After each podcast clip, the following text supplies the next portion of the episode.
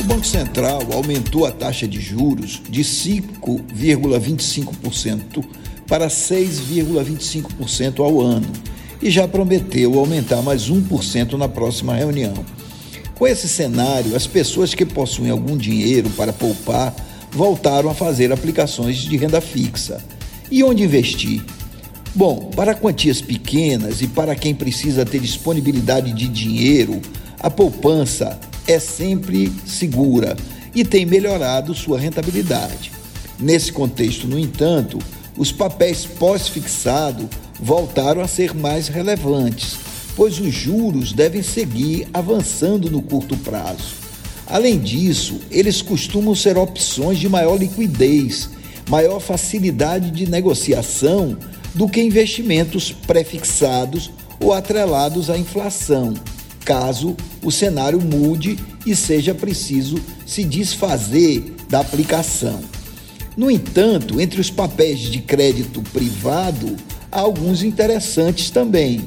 E há títulos isentos de imposto de renda que oferecem boa rentabilidade, como por exemplo as LCI e LCA.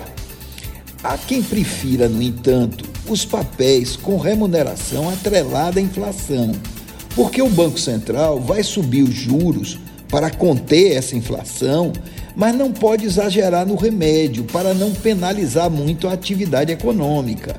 Assim, há quem ache que a rentabilidade atrelada ao IPCA pode ser maior. Agora, no médio e no longo prazo, o índice deve recuar, porque juros mais altos implicam IPCA menor. Há boas oportunidades também em títulos públicos atrelados à Selic ou à inflação, chamados Tesouro IPCA+, com vencimento em prazos mais curtos, de 2026, por exemplo, e também uma oportunidade que pode ser interessante para períodos mais longos. Os fundos de crédito privado também surgem como alternativa, mas é preciso avaliar qual a rentabilidade ofertada e a segurança da empresa em que se está se investindo. Tudo isso mostra que os fundos de renda fixa e as aplicações mais conservadoras voltaram a ser interessantes com a alta dos juros. Mas tudo isso deve ser conversado com o gerente do seu banco, que vai lhe indicar as melhores opções.